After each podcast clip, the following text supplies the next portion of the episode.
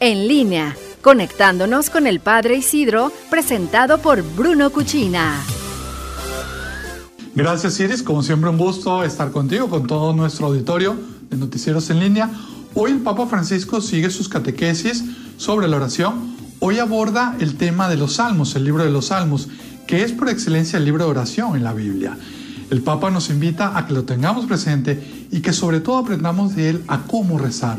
Y no comparto, comparto con todos ustedes las propias palabras del Papa donde nos recomienda qué hacer y cómo usar el libro de los salmos nos enseña a rezar a través de la experiencia del diálogo con Dios. Rezando con ellos, el sufrimiento se transforma en pregunta. Entre las muchas preguntas hay una que está siempre presente. ¿Hasta cuándo? Cuando la oración se hace pregunta, ya es camino y principio de salvación.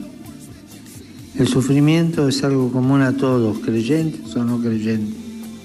En el salterio el dolor se convierte en relación, un grito de auxilio que espera ser escuchado por un oído atento.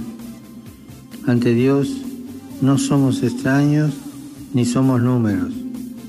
Nos conoce a cada uno por nuestro nombre y nuestros dolores son sagrados para Él. Hay enseñanzas que van mucho más allá de las palabras y el Papa Francisco hoy nos dio ese gran ejemplo. Sí comentó que le costó mucho y pedía perdón por no haberse acercado a la gente, pero ante las nuevas normativas que hay en Italia y el creciente repunte del coronavirus en, en Europa, el Papa ha tomado medidas para que no sea él un propenso a que haya acumulación de personas, a que no se respete la distancia social. Por eso pido disculpas a la gente. Le digo, miren, hay que respetar. Yo quisiera estar cerca de ustedes, pero cuando bajo, todo el mundo se me acerca. Y por eso el Papa entró a la audiencia por la parte lateral del aula Pablo VI, sí dio un recorrido sobre el escenario del aula Pablo VI de punta a punta, saludando a la gente. Y aquí algo que aprender y que nosotros también tenemos que vivir. No esperemos a que las indicaciones que nos den el gobierno vayan a ser aquellas que simplemente regulen nuestra vida. Utilicemos el sentido común, sigamos todo eso que hemos visto en diversos lugares del mundo que han servido para ayudar a contrarrestar este virus. Tú y yo podemos hacer mucho por ello, tú y yo podemos sumar.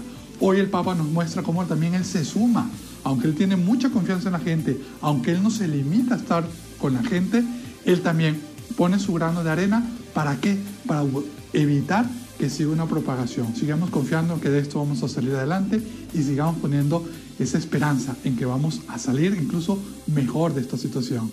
Dios los bendiga mucho y con el favor de Dios nos vemos la semana que viene. Bruno Cuchina presentó En línea con el Padre Isidro.